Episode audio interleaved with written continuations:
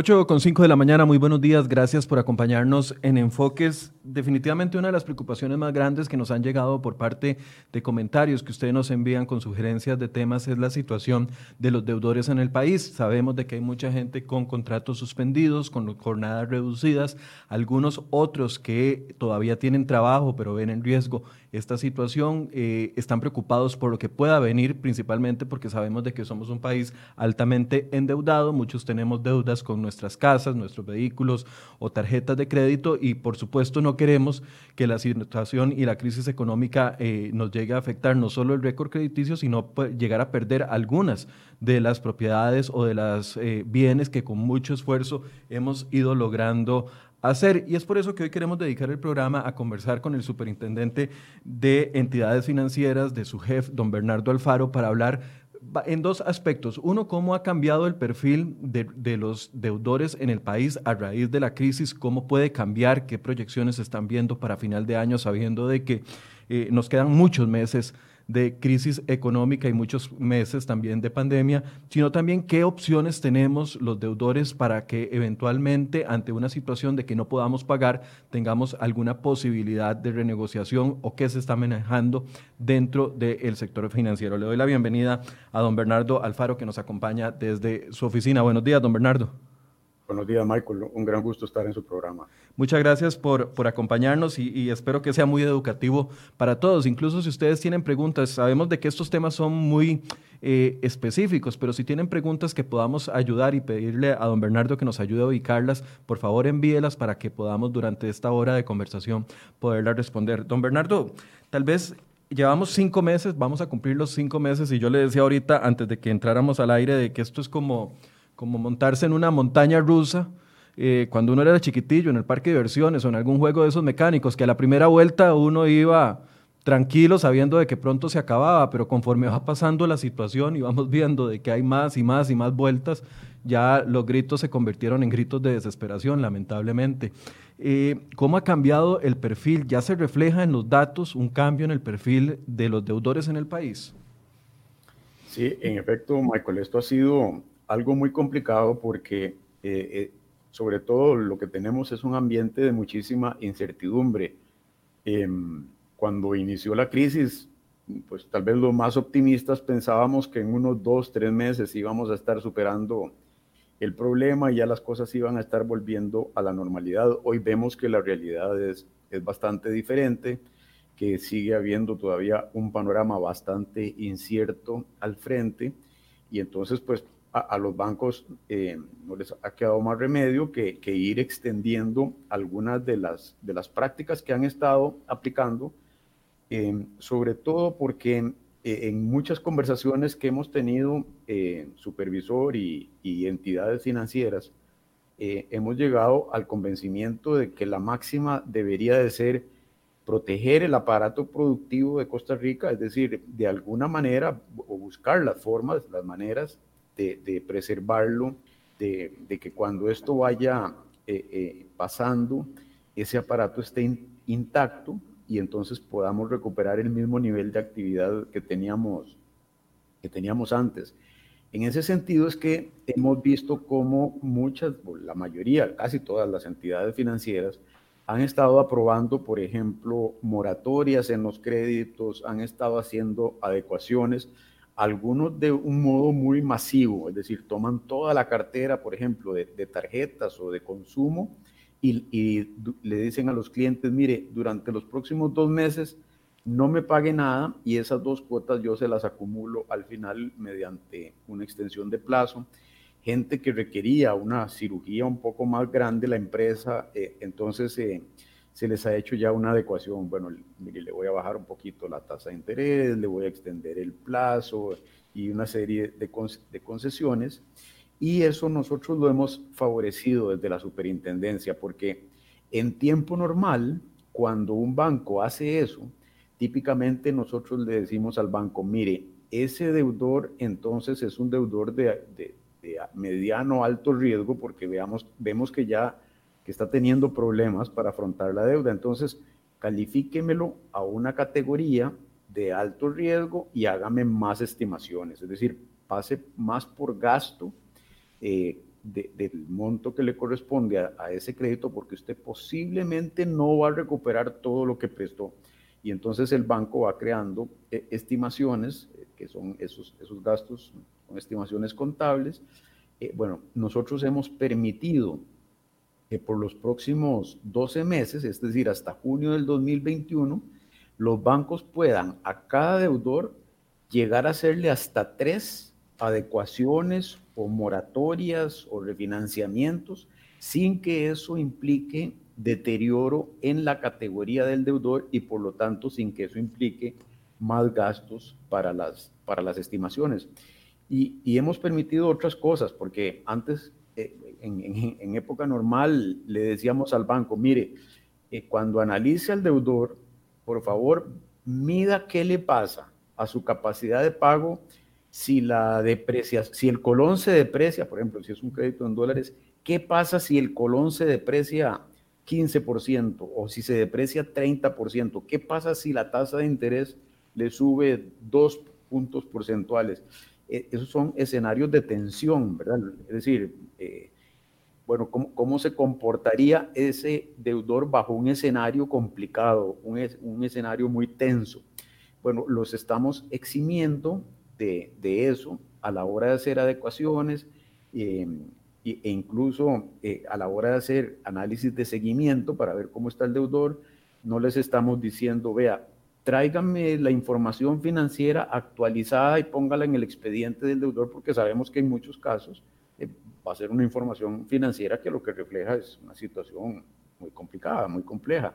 Entonces, les estamos permitiendo, por ejemplo, que no actualicen esa, esa información financiera, sino que usen la última información que tenían en, en febrero o marzo, cuando todavía, digamos que estábamos en una época relativamente normal. Entonces, es, eso es como medidas que, que, le hemos facilitado a los bancos, pero cuyo fin es la protección del deudor. Aquí hay que entender que todos esos dineros que usan los bancos, las entidades financieras, para concederle estos créditos a las personas, a los hogares y a las, a las empresas, no son del banquero, ¿verdad? Porque mucha gente tiende a decir, no, los banqueros son todos unos señores muy ricos porque tienen muchísimo dinero que prestan. No, no. Eh, eh, eso es dinero que ellos captan de nosotros mismos. Es decir, cuando a mí me depositan mi salario en un banco, o, cuando alguien logra hacer un, ahorro en el banco, bueno, esa es la plata que el banco agarra para prestársela al otro. Y entonces, claro, tampoco es que el banco puede hacer eh, lo que le venga en gana o conceder, hacer todas las concesiones del mundo, porque está trabajando con el dinero de los ahorrantes que va a tener que devolver en algún momento. Claro. Entonces, eh, entonces por eso es que también hay que tener ciertos cuidados y no irse a extremos. Ahora, don Bernardo, eh, esos estímulos, por así decirse, que se le, ha dado, se le ha dado, se le ha concedido a los bancos por parte de la superintendencia, porque también aquí es importante eh, educar con respecto al papel de las, de las entidades estatales y las entidades del Estado que supervisan. A ver, su jefe no puede tomar una decisión directa para un cliente en específico. Lo que hace es dictar medidas generales para poder eh, estimular a los bancos y que los bancos traduzcan ese beneficio que ellos están recibiendo a los clientes. ¿Es, es, correcto? Así es, Michael, correcto. Así es. Yo, yo, no puedo intervenir en lo absoluto en la relación banco-cliente. Es decir, no puedo decirle a un banco, mire, préstele a este, a este no le preste, ¿verdad? nosotros emitimos disposiciones generales que los bancos tienen que tomar en, el trato que le dan a los clientes eh, y, que lo que llevan es precisamente el, propósito fundamental es que los bancos sean muy prudentes precisamente porque el dinero con el que trabajan es el dinero de los, de los ahorrantes y entonces es, es importante cuidarlo y que no lo presten de manera, de manera imprudente, ¿verdad? Entonces, Ahora, ¿cómo, cómo, se, ¿cómo se puede reflejar dónde está el termómetro, dónde está la posibilidad de evaluar si esos estímulos que ustedes les están otorgando a los bancos, como por ejemplo esta posibilidad de que le hagan en un plazo hasta junio del 2021 tres adecuaciones de deuda o arreglos de pago, ¿cómo pueden evaluar ustedes de que eso verdaderamente esté llegando a las personas? ¿Cuál es la hablando médicamente, cuál es el termómetro que ustedes ponen en, en el comercio, porque puede que la superintendencia tome las decisiones con el fin de beneficiar eventualmente el cliente pasando por medio de los bancos, pero que el, que el beneficiado final, nunca reciba e, e, ese beneficio. ¿Cómo están haciendo para, para evaluar eso? E, es una pregunta, eh, Michael, y lo que estamos haciendo es lo siguiente. Los bancos ya de por sí tienen un catálogo de cuentas, que son como líneas como contables donde reportan todas las operaciones, ¿verdad? Ellos nos mandan una cantidad enorme de información todos los meses.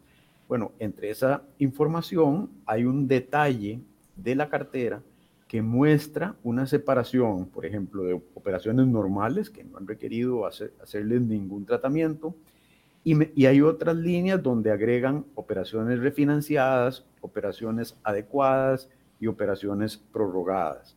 Entonces, eh, usted no se imagina cómo se han movido esas cuentas durante los meses de marzo, abril, mayo y junio, que son los cuatro meses que hemos logrado eh, ya controlar y, recopilar datos, sobre todo el mes de abril fue espectacular la cantidad de arreglos de este tipo que los bancos hicieron. Ellos las, tienen que registrar entonces en esa línea, en alguna de esas líneas, y en ese cuatrimestre, que es como usted bien decía, el, el, el periodo que llevamos montados en la montaña rusa, eh, eh, que ha sido marzo, abril, mayo, junio, eh, esa cuenta se ha incrementado al, cierre de junio en 9.2 billones de colones. Eso es, eso es 9.2 millones de millones de colones que equivalen al 41% de toda la cartera del sistema financiero nacional. Es decir, cuatro de cada diez personas o empresas han recibido ya algún ajuste de, esos tres que yo estaba describiendo. Y de esa manera es que nosotros vamos controlando entonces que sean, que las personas realmente estén recibiendo alguno de los tres tratamientos porque justamente las entidades lo reportan de ese modo al cierre, al cierre de cada mes. Ese número de 4 de cada 10 eh, tiene eh, la cantidad de personas o, la cantidad de... Eh, sé que como es una mezcla de empresas y personas físicas podría ser complicado, pero la cantidad de operaciones que han sido beneficiadas. Sí, Michael, tengo la cantidad de operaciones, lo, lo tengo separado por monto, por número de operaciones y por número de deudores. Em, si usted digamos, tal vez en el transcurso de la conversación yo puedo ir buscando el dato porque no me sé de memoria el número de... Ok, perfecto, no importa, lo puede, lo puede ir dando en el transcurso de la conversación. Eh, eh, el fin de esto es poder ir dándole a la gente luz de que las opciones existen y tal vez yo sé que es muy complicado y aquí es donde va mi siguiente pregunta. ¿Es obligatorio para los bancos acceder, conceder alguno de estos tres beneficios a los deudores en problemas? Porque, a ver, eh, si, si, ya me dejo guiar por lo que estoy leyendo dentro de los comentarios de la gente, muchos de los comentarios dicen, bueno, pero es que al final el banco hace lo que le da la gana, se los da a algunas personas y algunas no, dependiendo, hay un banco que algunos lo ven más flexible, otros ven a otros bancos menos flexibles. Es obligatorio, a ver, yo sé que usted no, anda, no tiene ahí una, una pistola para ir a ponerle a los gerentes de cada banco y decirles, aplíqueme las reglas, pero a ver, ¿qué, nivel de obligatoriedad o de compromiso o, no sé cuál sería la palabra para que ese, esa, esa cantidad de beneficios se traduzca a más personas? Y, también la pregunta, ¿cuatro de cada diez es suficiente? ¿Cómo, es, cómo podemos evaluar esa cifra?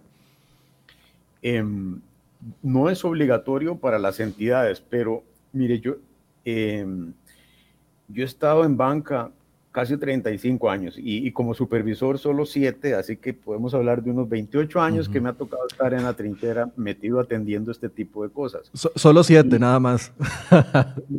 bueno, sí, bueno, es que fueron 5 hace 20 años y ahora llevo...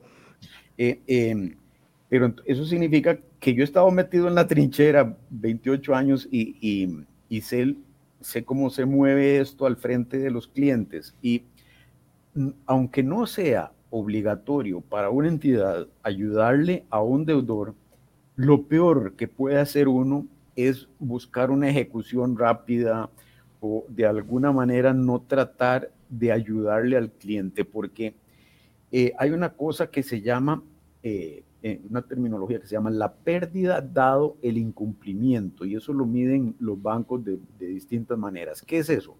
Que si yo le doy a usted un crédito para su casa por 100 colones, eh, cada uno de ellos ha medido que históricamente, a pesar de que es una excelente garantía porque es su casa, existe lo que se llama la pérdida dado el incumplimiento. Es decir, si usted incumplió, el banco tiene que ir controlando, bueno, me costó tanto el juicio, el, cobro judicial, me costó tanto, duré tanto tiempo adjudicándome la casa, después tuve que contratar un guarda porque si no me la desmantelaban, después duré tantos meses vendiendo la casa.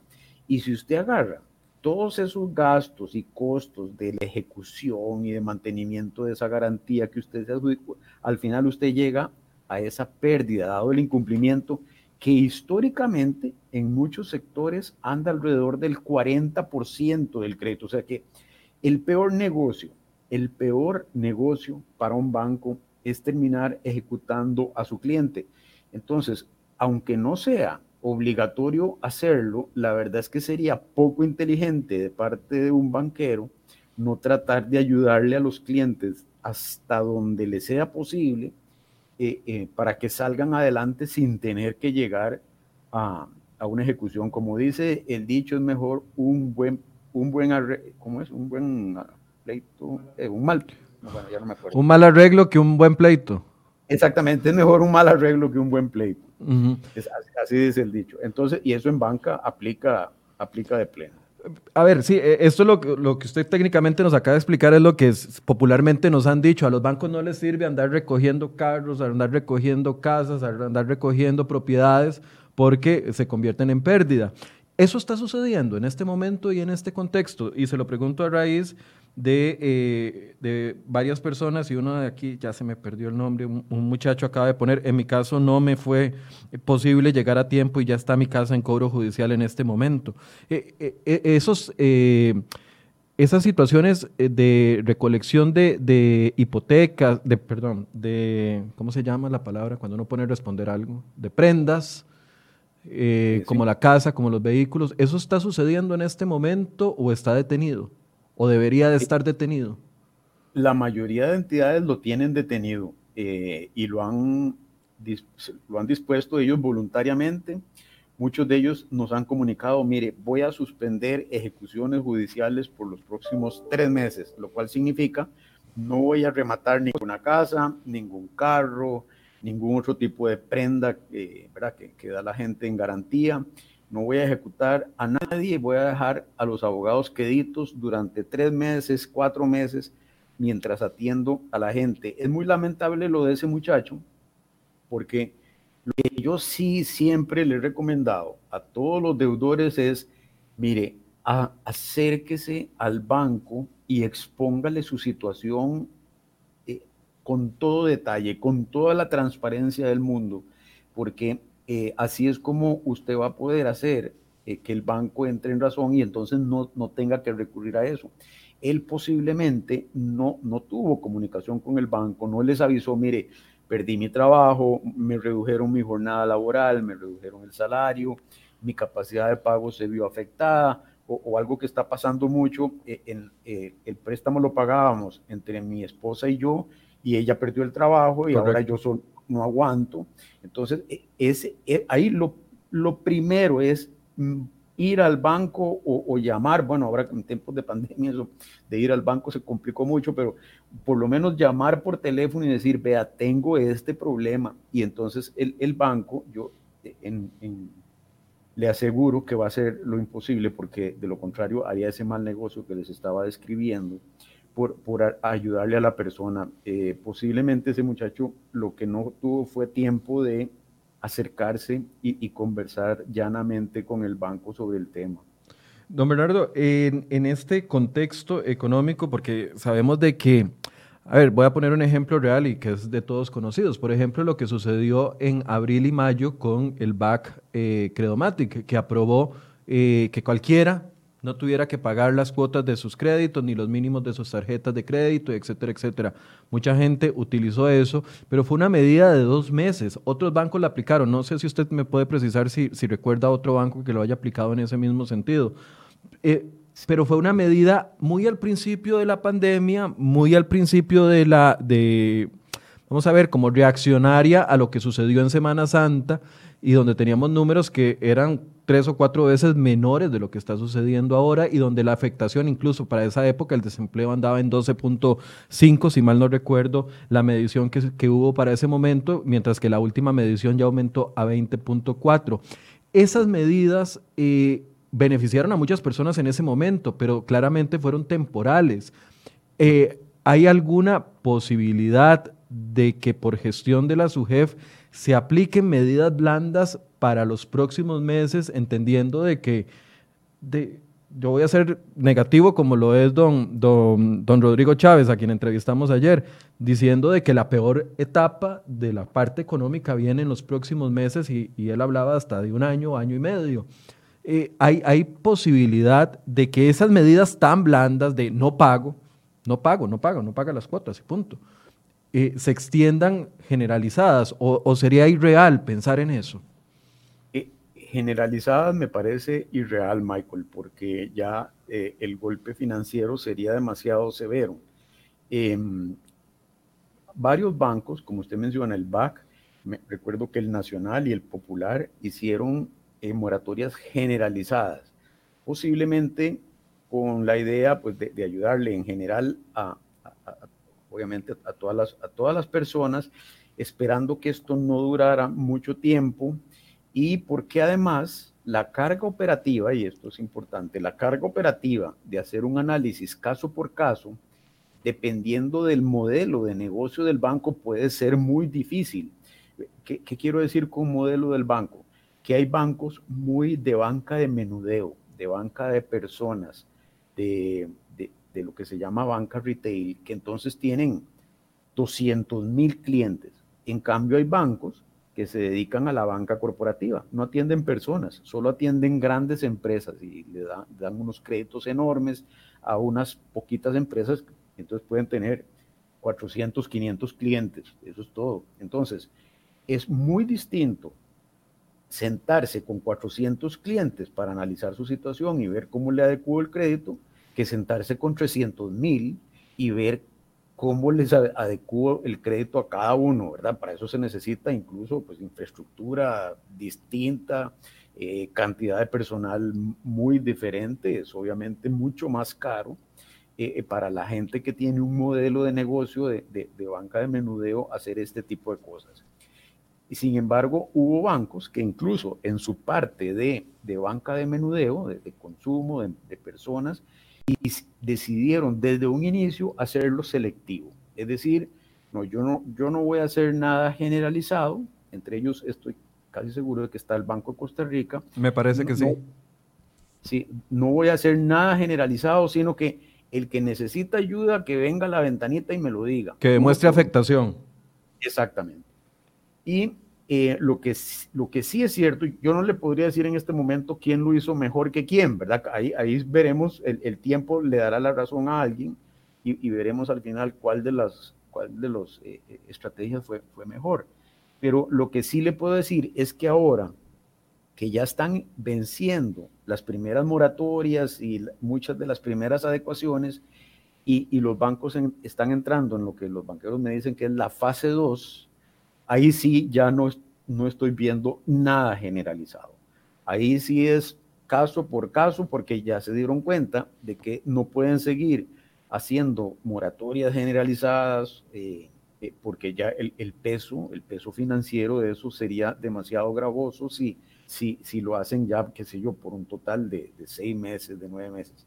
He visto adecuaciones, sobre todo en el sector turismo, de hasta nueve meses pero estoy hablándole de, de, hoteles, ¿verdad? Es decir, llegó el hotelero, se sentó frente al gerente del banco y le dijo, vea, me cerraron el hotel, mis ingresos son cero y no tengo la menor idea de cuándo voy a volver a tener un cliente, un, alguien que se hospede en mi hotel y me permitan una reapertura. Y, he visto en casos como ese eh, a bancos dando hasta nueve meses de un inicio, desde, desde abril, nueve meses de, de, de, moratoria o de prórroga para reanudar luego los pagos. Eh, de manera que, que, que, uno ve diferentes estrategias. Yo no le puedo decir a un banquero, aplique generalizada, aplique selectiva, a, este sector dele tanto, a este dele, dele, porque ya eso ya sería como que yo me ponga a administrar los bancos y no le corresponde a la superintendencia co-administrar los bancos, sino, sino supervisarlos. Claro. Don Bernardo, ¿hay alguna posibilidad desde el punto de vista sentado con el sombrero y en la silla del cliente bancario que está aquí en una situación complicada, que no tiene ingresos para pagar? ¿Hay una posibilidad? Porque sabemos de que muchas de las personas van, se sientan en, el banco o hacen la llamada al banco, expresan su posición, su realidad económica y no salen contentos. Y no salen contentos porque o no les sirve el arreglo de pago que les está poniendo el banco o el banco no está tomando en cuenta condiciones que la gente considera relevantes para su realidad económica. ¿Hay alguna posibilidad? De, y yo sé, los bancos son entidades privadas, incluso los públicos tendrán, tienen sus propias reglas, etcétera, etcétera. ¿Hay alguna posibilidad o ente al que uno pueda acudir y decirle, mire, yo traté de hacer, yo me senté con el banco, le expliqué mi posición, le dije que, no sé, una madre que tiene, su único ingreso es un salón de belleza y que tiene una deuda eh, por su casita o por su carro o por lo que sea, porque compró las secadoras de pelo y etcétera, etcétera, con un crédito. Yo fui, me senté con el banco, le expuse mi posición, le dije que no tengo ingresos, le dije que, que esta es mi realidad económica y no me quisieron hacer un arreglo de pago o el que me ofrecieron no me satisface o no me llena. ¿Hay alguna posibilidad, y aquí sería la palabra de arbitraje, entre el banco y el cliente? Y le voy a poner un ejemplo que don Emanuel Ramírez nos está contando y ya dije el, apellido. Bueno, don Emanuel, usted lo puso público, por eso lo voy a leer acá entre los comentarios. Pero dice, yo contacté con mi banco, lo que me dijeron fue que pagara los intereses, que era un millón trescientos mil, y que en septiembre me suben la cuota porque el capital me lo, mantienen, me lo meten en el plazo tengo solamente dos meses de atraso y el préstamo es de 37 millones. ¿Cómo es posible que eso sea una ayuda? Y, aquí es donde yo le hago la pregunta. ¿Hay posibilidad de arbitraje entre una entidad bancaria que tiene los beneficios por parte de su jefe para trasladarlas al cliente y que al final lo que proponen no le sirve al cliente? Sí, en, el caso de, de los bancos privados y de muchas cooperativas grandes, hay una oficina que se llama Oficina de, del Consumidor Financiero. Financiero, que está como adscrita a la Asociación Bancaria. Yo les recomendaría que acudan a ellos. Eh, obviamente, ayer justamente que estuve hablando con el director de esa oficina, me decía, bueno, ahora sí que tengo una cantidad de casos enorme. Eh, Don Danilo Montero. Exactamente. Estaba hablando con Danilo ayer Nada más, ya les vamos a poner el correo electrónico de la Oficina del Consumidor Financiero en pantalla para que lo apunten si usted está en esta situación. Continúe, perdón. Sí, y, otra cosa que, me parece que la gente debería también de saber es que en el caso de los bancos estatales que todavía no son miembros de esa oficina, están obligados por ley a tener una, un departamento, una división, una oficina que se llama la Contraloría de Servicios.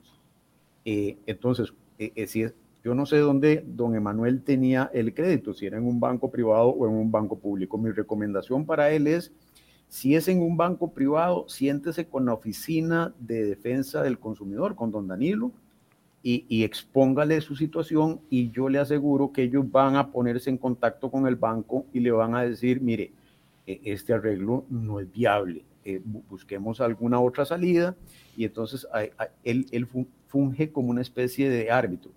Y de lo contrario, si es el Banco Nacional o el Banco Costa Rica, mm, creo que el Banco Popular también tiene Contraloría de Servicios, tenía, tendría que verificarlo, pero eh, entonces buscan a la oficina de Contraloría de Servicios de esos bancos y ponen ahí también la queja y esa oficina funciona igual que la de defensa del consumidor financiero, pero a lo interno de la entidad y entonces ellos llaman a la agencia o a la persona que atendió y le dice, y, y, lo llaman a cuentas, ¿verdad? Y le dicen, dice este cliente que, que el arreglo que usted le estructuró no es suficiente, no sirve, eh, por favor búsquele otra, otra solución.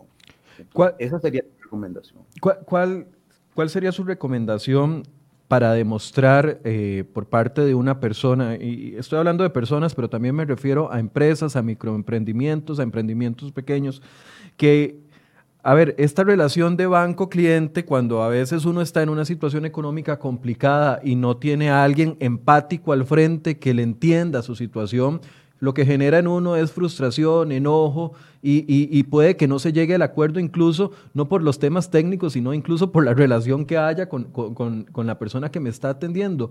Desde la parte técnica, ¿cuál sería su recomendación de documentación o de, o de o, de prueba que tiene que demostrar un cliente para que le apliquen alguna de estas tres alternativas que la SUGEF le ha permitido y le ha trasladado a los bancos para que sean trasladadas a los clientes?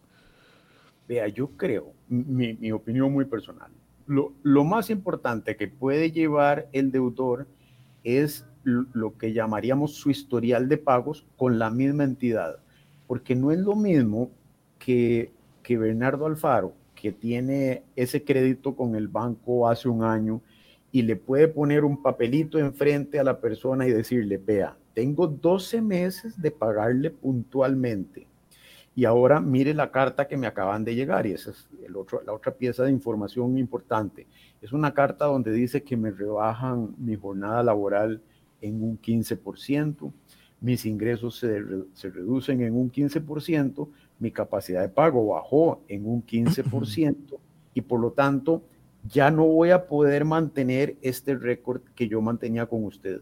Porque para el banco, si hay algo valioso, vital, es que usted haya sido un deudor que haya atendido la deuda. Es decir, la peor situación para Bernardo Alfaro sería sentarse enfrente de esa persona y decirle, vea, en los últimos 12 meses de ello, quedé en mora cuatro veces, y aquí estuve 120 días sin hacer pagos y usted me tuvo que amenazar y llamarme por teléfono, porque entonces el, el banquero va a decir, este señor ha sido un deudor complicadísimo, ha sido un dolor de cabeza y encima viene a pedirme que le ayude. Ahí ya, ahí hay un tema en que el banquero posiblemente va a discriminar.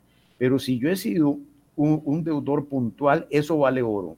Si, si he sido un, un buen deudor otra cosa que vale oro, eh, tener varios productos con el banco, porque acordémonos, por ejemplo, los famosos 80 mil deudores que excluyó el BAC, 30 mil que excluyó Scotia Banco, Promérica, 20 mil Scotia, 9 mil da vivienda. Me está hablando de los excluidos por la entrada en aplicación de la ley contra la usura.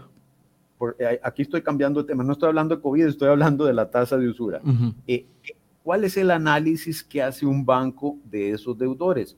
Es un análisis integral, porque incluso podría haber alguien que tenía una tarjeta de crédito eh, que la usaba poco y entonces eh, el, banquero posiblemente diga, no, e, él no es rentable para mí en tarjeta de crédito. Ah, pero eh, tiene certificados de depósito a plazo conmigo, maneja una cuenta corriente conmigo, me ha comprado eh, eh, eh, seguros a, mi corredora de seguros, tiene un fondito aquí de, de, administración, en la SAFI, de un fondito de inversión, tiene el crédito del carro conmigo, ¿no? y entonces mido la rentabilidad de todos los productos y entonces no le cierro la tarjeta. Entonces, ¿qué, qué pasa en esos, en esos casos? Eh, eh, en que sí se cerró, bueno, que el, único producto posiblemente que tenía ese, ese, cliente con el banco era la tarjeta, que además era muy chiquita, que, que además hacía pocas compras, entonces, claro, el costo administrativo de atender esa tarjeta pequeñita, eh, el, el, la, la la probabilidad de incumplimiento de ese deudor, que muchas veces depende de una serie de variables sociodemográficos, pero puede ser alta. Entonces, eh, y además no tengo ningún otro producto con el banco, el banco dice, este cliente no, no tengo manera de, que sea rentable, entonces ahí es cuando un poco empiezan a cerrarse las puertas. Entonces, eh, si, si el cliente tiene además algún otro producto de algún tipo con el banco, pues que lleve los comprobantes y le diga, vea, yo soy cliente suyo también, a mí me depositan mi salario aquí en este banco y, vean, eh, aquí tengo este seguro que le compré y este otro producto, para que el banquero vea que es alguien a quien se le puede sacar rentabilidad por algún lado, aunque no necesariamente sea con el cliente que se, eh, con el crédito que se le está reestructurando en ese momento. Ok, e, este tema aplica también para productos que no tienen un respaldo y, y, lo hago específicamente a raíz de una pregunta que nos hace Patricia González, que le agradezco, y dice, ¿qué pasa con las tarjetas de crédito? ¿Qué pasa con las tarjetas de crédito? Porque busqué ayuda con el banco para poder llegar a un arreglo de pago y lo que me dijeron es que busque un banco para que me compre la deuda y no quisieron ayudarme a pesar de que estoy suspendida de mi trabajo.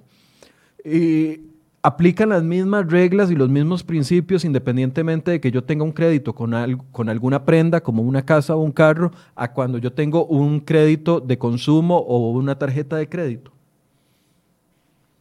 Los mismos principios, digamos, eh, eh, eh, en el sentido estricto de la norma sí aplican, pero Obviamente que la, la, situación es bastante diferente. Cuando yo ya di una garantía, eh, obviamente yo, yo, tengo ya un interés mucho más grande en arreglar eh, que, el que, no, que, cuando solo tengo una tarjeta de crédito y no, no, tengo ninguna garantía respondiendo, lo que me va a pasar, eso sí, es que me van a manchar mi expediente crediticio, mi récord crediticio en la central de información de crédito de la, de la, de la superintendencia. E, el principio es el mismo en el sentido de que la adecuación igual se puede hacer, de que los arreglos igual se pueden hacer, eh, de que el, mayor interés de, ambas partes es ponerse de acuerdo. Es muy mala esa recomendación que le dieron a, esta joven que le escribió.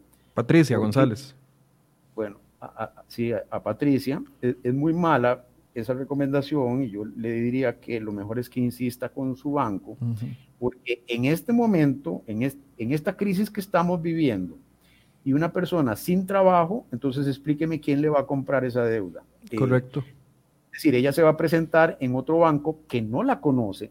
Eh, vea, es que esto, esto que yo le estaba diciendo de tener varios productos y un récord es vital porque los bancos han ido desarrollando sus modelos internos al punto de que hay bancos en los que cada uno de nosotros ya tiene una nota asignada.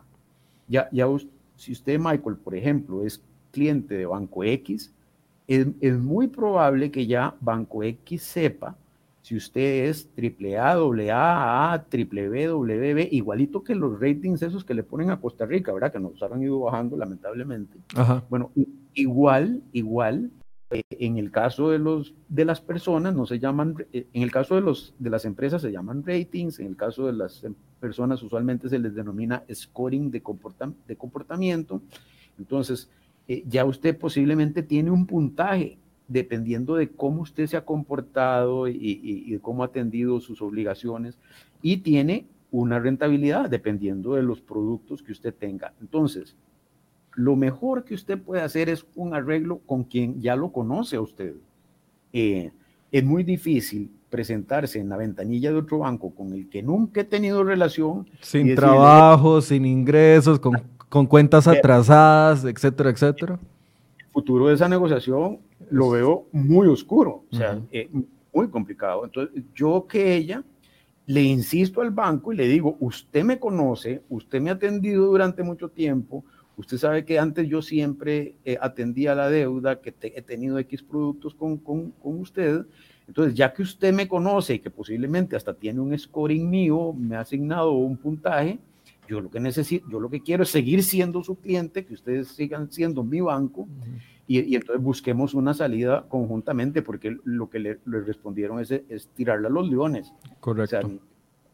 esa, esa respuesta me parece que es la última que una entidad debería de dar. Es como echar al cliente, bueno, a menos ya que sea otro tema, ¿verdad? Como el que estábamos hablando antes. De, sí, que tenga un historial malo, etcétera, etcétera. Ahora, don Bernardo, hay, hay, un plan B, se está manejando, no sé, desde la parte de la supervisión financiera, un plan B sabiendo de que si la cosa está fea, se va a poner peor. Sea, sabiendo de que la situación de aquí, y era un poco lo que hablaba de los bonos proteger ayer con doña Yanina Dinarte, que los invito a ver el programa también si están interesados en conocer la estrategia de trabajo. Yo le decía, es que una cosa es decir las acciones para los primeros tres meses de pandemia, que otra cuando el asunto se, se sostenga en el tiempo, porque alguien podrá ayudar en el primer mes porque tiene compasión, etcétera, etcétera, y en el segundo por necesidad y en el tercero por alguna otra razón. Pero si esto se va normalizando con una situación económica que cada día va a ser peor, ¿cuál es el plan B para no los que ahorita están manchados o, están en trámites tratando de renegociar para que no les quiten la casa y el carro? Para futuro para los próximos meses. Eh, cuando le he preguntado esto a doña Pilar Garrido, ministra de Planificación, me ha dicho, bueno, estamos trabajando fuertemente en el tema de eh, el, fondo de garantías y avales para que eventualmente las personas que no son sujetas de crédito ahorita puedan llegar a hacerlo. Pero eso alcanzaría a, a todo el mundo o solo al sector productivo. Ustedes han evaluado si aquella medida de los 900 mil millones disponibles para crédito se ha colocado. Eh, bueno, colocado... Perdón, le, hablé de muchas cosas al mismo tiempo. No, no se preocupe, no se preocupe. Colocado en este momento muy difícil porque hay muy poca gente demandando créditos nuevos. La mayoría de gente lo que está pidiendo son adecuaciones, arreglos. Entonces, eh, la liquidez sigue muy alta, los bancos siguen teniendo mucha liquidez. Eh, ahora, si alguien ocupara una línea de crédito para reiniciar, digamos, contratar más personal y porque ya la apertura, de alguna manera, con los grados de apertura que se han dado, ya puede eh, ir retomando la normalidad, para eso hay, hay dinero. Pero aquí le cuento que lo que yo llamaría plan B en, en esta situación es una intención que ya el Banco Central comunicó que está trabajando en ella de ofrecer unas líneas de crédito de largo plazo a la banca comercial eh, para que ellos a su vez trasladen eso a los deudores eh, eh, también en condiciones muy, muy buenas de tasa de interés y de plazo. Y, y el fin de eso es justamente propiciar reactivación económica. ¿Por qué es tan importante esa línea del Banco Central si los bancos tienen mucha liquidez? Porque resulta que los ticos hemos hecho algo eh, todos, sin ponernos de acuerdo, pero es, es, lo que hemos hecho todos. Todos nos hemos puesto a la vista. ¿Qué quiere decir eso? Que si Bernardo Alfaro tenía un certificado a seis meses plazo en el banco, cuando ese certificado venció ahora en junio, lo que hizo fue, no, no, deme la plata del certificado y la voy a meter en mi cuenta corriente. Y es decir, los, los, poquitos que tenían ahorros, o los muchos, no sé cuántos eran, la gente que tenía ahorros eh, a seis meses, un año, dos años, eh, la están teniendo disponible en la cuenta por si ocupan utilizarlo. Todo el mundo lo está poniendo su plata en la cuenta, en la, en la cuenta corriente. Todo el mundo está poniendo la plata en la cuenta corriente y entonces, ahora póngase usted en el lugar del banquero. Eh, tengo aquí a todo el mundo poniéndome el dinero en la cuenta corriente. Y tengo aquí a las empresas y a las personas diciéndome, vea, para yo realmente en la situación en la que estoy atender este crédito, necesito que usted me dé un préstamo de cinco años por lo menos. Entonces, eh, póngase en el lugar del banquero, agarro esta plata que está a la vista y la coloco a cinco años. ¿Y qué pasa si después la gente viene y me la pide? Porque está a la vista. Entonces se está, se está eh, provocando un problema de lo que llamamos de, de, calce de plazos. Es decir, tengo todas las obligaciones mías aquí a la vista, que en cualquier momento Michael se las puede llevar si quiere. Y, y por el otro lado, aquí Bernardo pidiéndome un crédito de cinco años plazo. Entonces, eh, para evitar ese, ese riesgo, porque entonces yo como banquero lo único que puedo hacer en este momento es agarrar todas esas platas que tengo a la vista y ponerlas a la vista. Por eso es que don Rodrigo Cubero sale diciendo, eh, eh, ahí estamos, ahí tenemos cientos de miles de millones de colones en el MIL, el Mercado Integrado de Liquidez, que es, el, el eh, que es el, donde el Banco Central recibe dineros a un día, dos días, tres días. Claro, todos los bancos agarran toda esa liquidez y como está tan corta de, plazo, no les queda más remedio que volvérsela a poner al Banco Central por si tienen que pasarla de un lado para el otro. Claro, es como que yo esté ahorita, porque no voy a llegar a la quincena, porque estoy fatal de plata en este momento y me ofrecen plata y me dicen, se la presto, pero me la paga hoy en la tarde o mañana en la mañana, y no el 15 cuando, o el 30 cuando, cuando les llegue el salario. Exactamente, entonces sería muy riesgoso colocar esos dineros. Eh, a esos plazos. Entonces, va a ser fundamental que el Banco Central le ofrezca a la banca comercial estos dineros de, largo plazo y con una tasa de interés muy baja en colones, obviamente, ¿verdad? Que es lo que tiene el Banco Central. Bueno, tiene unas reservas en dólares muy grandes, pero, pero fundamentalmente esto se trataría de líneas eh, eh, en colones en las que no hay riesgo cambiario. y, y, entonces va a ser fundamental porque ahí el banquero sí va a decir, ah, bueno, claro que presto a cinco años porque le tengo que devolver la plata al Banco Central dentro de cinco años, entonces no, no tengo problema. Entonces, es, ese, ese va a ser un mecanismo que, en mi opinión personal, va a ser fundamental. Y el segundo, en efecto, es el que menciona doña Pilar. Eh, y ahí eh, eh, hemos, bueno, em, es un programa que tienen ellos, pero sí lo han estado conversando con, con, don Rodrigo y algunas otras personas que hemos estado un poco opinando sobre la forma en que eso debería funcionar. Y ahí la idea es tomar créditos del exterior, sobre todo hay una oportunidad importante con el Banco Centroamericano de Integración Económica, de, de transformar un, un, crédito de 350 millones de dólares en 3.500 millones de dólares que se pueden prestar porque no sería para prestar directamente esa plata, sino que esa plata lo que sería es como un fondo de garantía. Solo ya cuando una empresa no, no logra pagar, pues entonces ya sí se, aplica, se aplica ese, ese fondo como, como, como, la garantía en cierta proporción. Entonces, eh, eh, digamos que el plan B, en mi opinión, tendría esas dos patas importantes eh, que, que, serían vitales, creo yo, para, para la etapa ya de, de reactivación económica, que lamentablemente no, no, podemos todavía decir cuándo ya podremos decir entramos en etapa de reactivación porque mucho va a depender pues, de, que las autoridades de salud digan, bueno, ya ahora sí es seguro eh, reabrir un poco más la economía. Y, igual estas dos patas quedarían en la misma, y, es algo que quiero traducirle a la gente, primero para, para que todos aprendamos y número dos, para no inyectar eh, positivismo exagerado. E, esas dos eh, acciones quedarían como las primeras acciones que le autorizó su jefe eh, a los bancos en el sentido de que son beneficios que se trasladan directamente a los bancos para que los bancos los trasladen a las personas. Nos va a tocar a nosotros como superintendencia velar porque los bancos trasladen esos dineros como debe ser hacia las personas, hacia la, sobre todo hacia las empresas, pero es que acordémonos que es vital reactivar a las empresas porque las empresas son las que generan el empleo fundamentalmente, ¿verdad? Y entonces, e, en la medida en que volvamos a hacer que todas las empresas vuelvan a producir, el empleo va a bajar de ese 20.4% que, que nos tiene sumidos en una situación de gran calamidad. Hay, que, hay que reducir ese desempleo. Don Bernardo, quiero preguntarle dos cosas más en el tiempo que me queda. Uno es, eh, yo sé que ya es un tema viejo y ya usted lo, lo viejo de, de, un par de semanas, ya usted lo conversó, pero quiero eh, aprovechar para, para saber si usted ha logrado proyectar ya, eh, o en la superintendencia más bien, han logrado proyectar la afectación global que va a generar el tema de la, de la llegada de la ley de usura debido a la situación de la gente excluida, porque eh,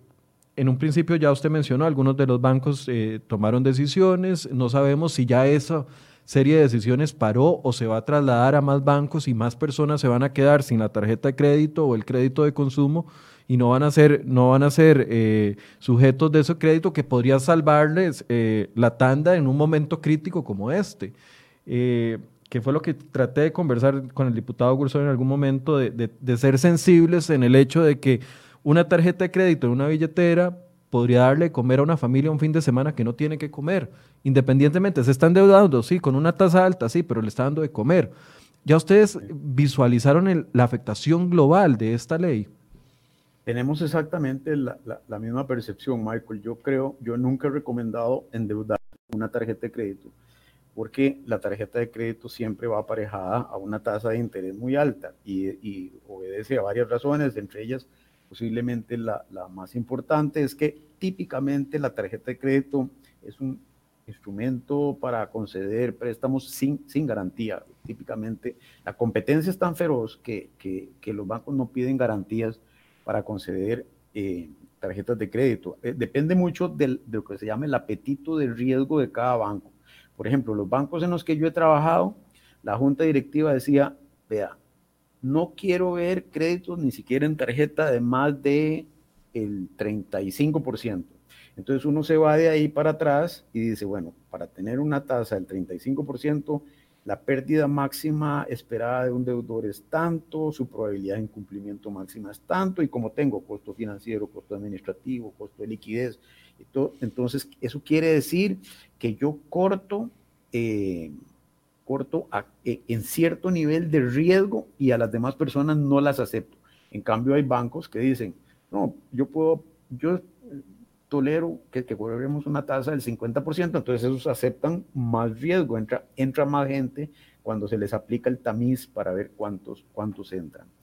Al, al poner la tasa de usura incluye, que aplica para tarjetas de crédito, la tasa ordinaria de créditos ordinarios aplica para tarjetas en 37.69%, que es lo que acaba de decir el, el, el Banco Central, entonces hay que hacer el ejercicio de nuevo y entonces las entidades lo que dicen es, ah, ya, no puedo aceptar a este grupo de gente tan riesgosa porque ya no me dan los números.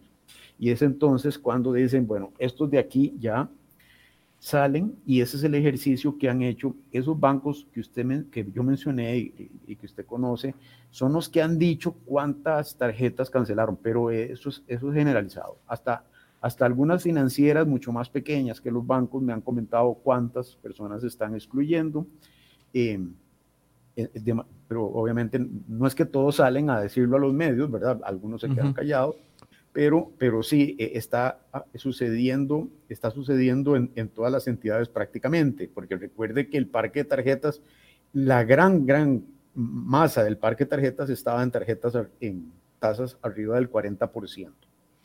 Entonces, ahí, ahí ¿qué va a pasar? Va a haber un segmento de la población beneficiado, es decir, si Michael es, muy buen cliente del banco X y tiene todos los productos que yo estaba mencionando y se comporta, entonces el, banco va a decir, no, a este cliente lo tengo que retener. Entonces simplemente le baja la tasa de interés. En ese caso, Michael se va feliz para la casa porque le bajaron. o sea, ahí tiene, ahí tiene el instrumento, como usted decía, un fin de semana para comer. Bueno, ahora me va a salir más barato. El problema es que no todos son Michael.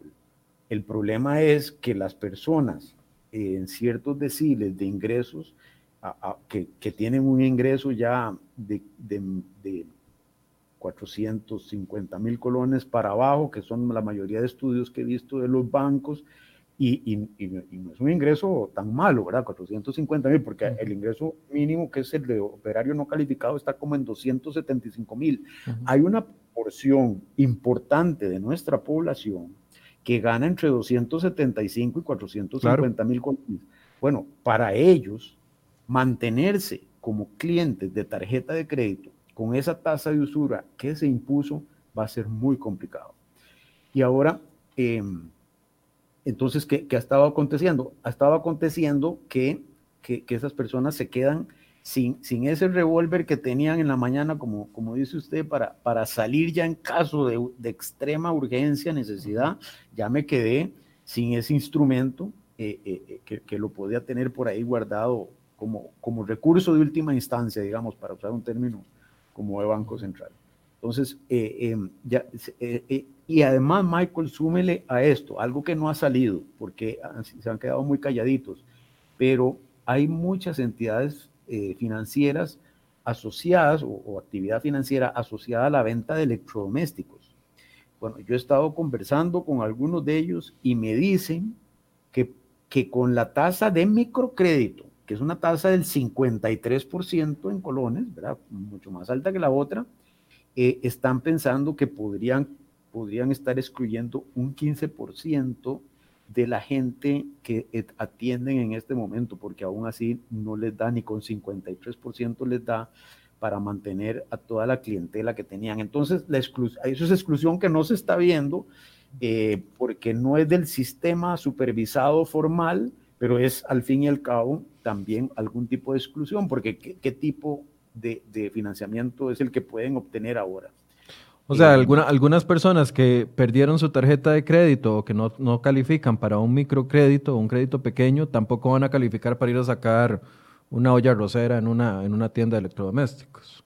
Va a haber personas que sí y personas que no, porque digamos, eso, con esas mismas personas que he estado conversando de los almacenes comerciales, yo les, yo les decía, bueno, pero muchos de esos 150 mil excluidos de tarjeta de crédito te van a llegar ahora, porque ya no tienen tarjeta, te van a llegar ahora a sacar el, el electrodoméstico. Y en efecto, ellos han hecho sus números y me han dicho, sí, calculamos que hay un porcentaje de esos que, que ahora se van a convertir en clientes nuestros y, y eso ya lo estamos valorando, pero eh, es más grande el pastel que vamos a perder por la tasa de usura de microcrédito que el pastel que le vamos a poder ganar a esos excluidos de tarjeta de crédito del sistema formal. esas son las proyecciones que ellos tienen ya hechas. Y, yo no sé si a usted le preocupa, pero a mí me preocupa porque hay una serie de iniciativas, y, voy a decirlo así, populistas.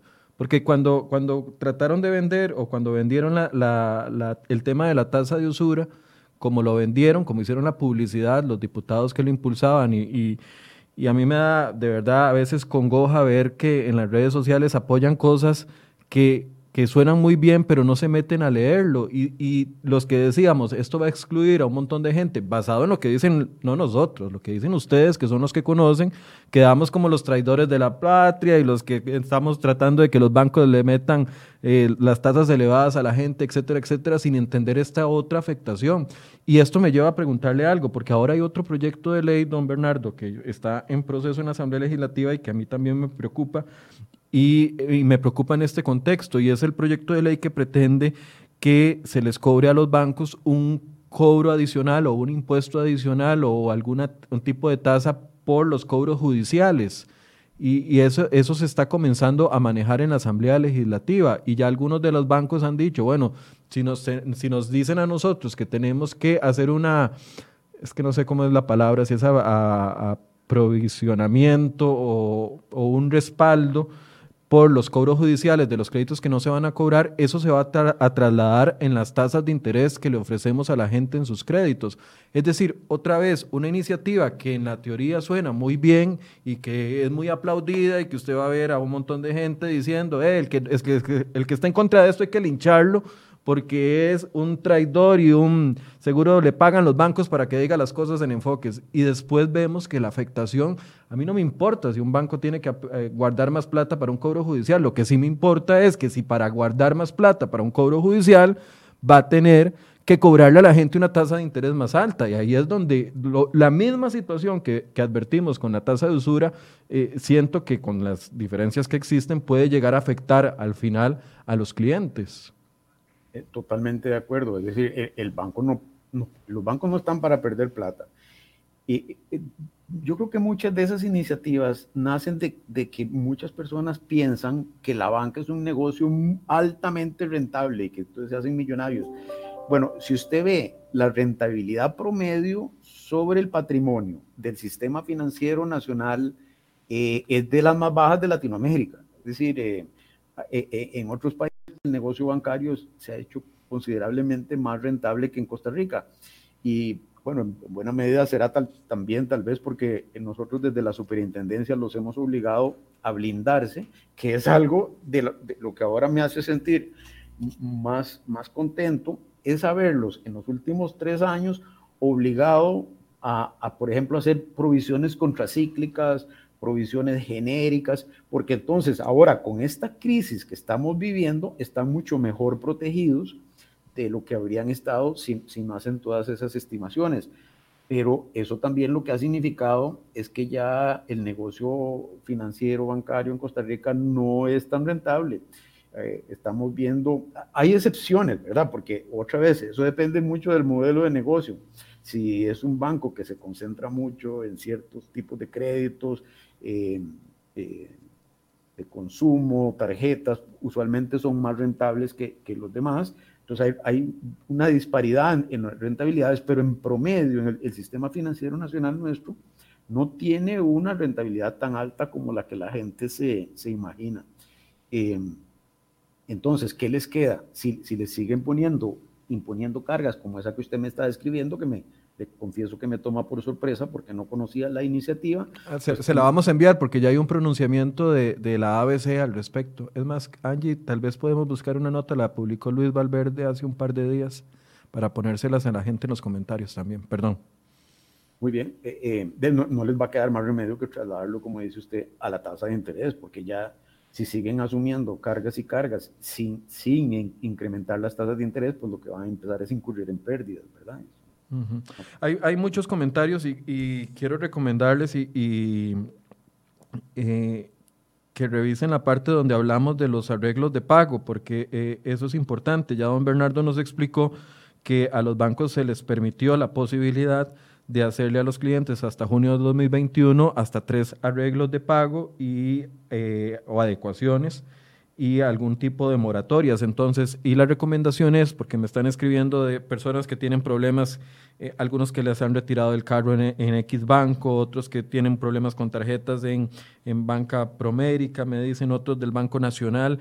La recomendación de don Bernardo eh, iba en dos vías. Uno, eh, si es un banco privado, dirigirse a la oficina del consumidor financiero si no está satisfecho con lo que le está ofreciendo su banco en caso de que usted haya perdido su trabajo o se le hayan reducido los ingresos. Y número dos, si es un banco público, que entonces se acerque a las Contralorías de Servicio. No sé si quiere hacer eh, un, mensaje final, don, don Bernardo. Sí, bueno, eh, eh, tal vez no solo, solo que... No, y algún tema que yo haya dejado por fuera que, cree que la gente tenga que, que ponerle atención también. bueno, estamos haciendo hasta lo imposible, como decía, por preservar eh, la estructura productiva de Costa Rica y, se me olvidó algo importante, y por mantener el récord crediticio de las personas lo más intacto posible. Eso es valiosísimo porque es como la carta de presentación, ¿verdad? Como, es como la, la cartita que yo les decía, lleven al banco para demostrar que ustedes han sido buenos pagadores. Es los datos de todos ustedes en la central de información crediticia de la SUGEF. Eso Incluso los bancos están obligados a consultarlo para ver cuál, cuál es el nivel de endeudamiento de las personas y qué también han atendido sus deudas en el pasado. Eh, refleja el comportamiento histórico de pago de la gente. Bueno, eh, con todas estas moratorias que estamos permitiendo, adecuaciones, también lo que estamos tratando hasta lo último es de que las personas, todos los costarricenses, mantengan un récord que, que se aprecie eh, que se aprecie el prístino, limpio, eh, hasta donde sea posible, eh, porque de lo contrario, en el futuro les va a costar mucho reinsertarse, digamos, en el sistema financiero, porque los bancos les van a decir, ah, mira, que usted tiene esta mancha. Entonces, estamos tratando de decir, bueno, demos un, trato COVID, ¿verdad? a las personas en el sentido de que ellos no tienen la culpa de que esta pandemia esté asolando el mundo entero y sería bastante injusto que por algo, una coyuntura tan, tan trágica como la que estamos viviendo, pues además a la gente le quede, le quede marcado su récord. Entonces, hasta lo último estamos tratando de preservar esa limpieza en el récord eh, crediticio de las, de las personas. Eh, perdona, hay una pregunta, alguien que está insistentemente preguntando de que si todos los créditos deberían de tener póliza de desempleo.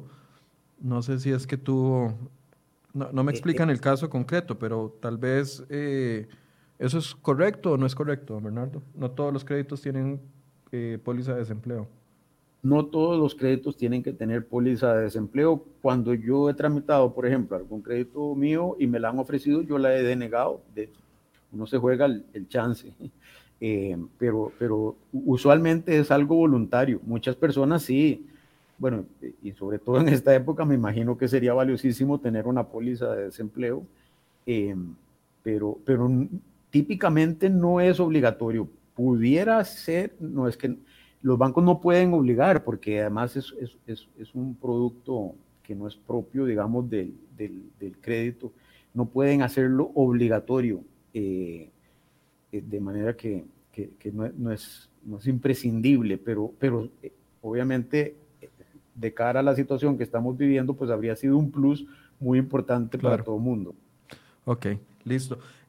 bueno, algunas, preguntas nos, algunas personas nos preguntan sobre lo, el tema que le comenté. Ya les pusimos la nota en los comentarios sobre el tema de una iniciativa de ley que busca eh, un cobro a los bancos, por así decirse, por el tema de los cobros judiciales para que esos eh, se trasladen.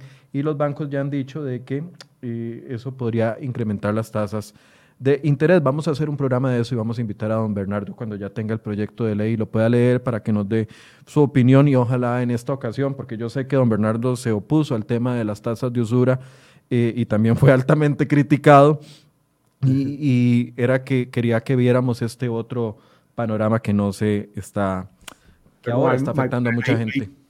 Ahí, dejo nada más en claro algo, vea. Eh, yo me opuse al proyecto de tasas de usura.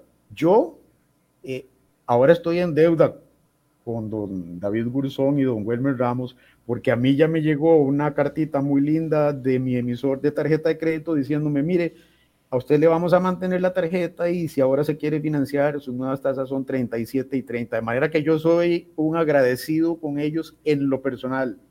Claro. Cuando yo puse a las tasas de usura, yo no estaba pensando en mí, estaba pensando en los 150 mil que se quedaron sin la tarjeta de crédito. Eso quiero dejarlo bien, bien, bien, bien claro. Muchas gracias, don Bernardo, por el tiempo y por la explicación que nos ha dado y vamos a volverlo a convocar cuando hablemos de este, de este proyecto de ley. Con todo gusto, Michael, encantado. Estamos a la orden.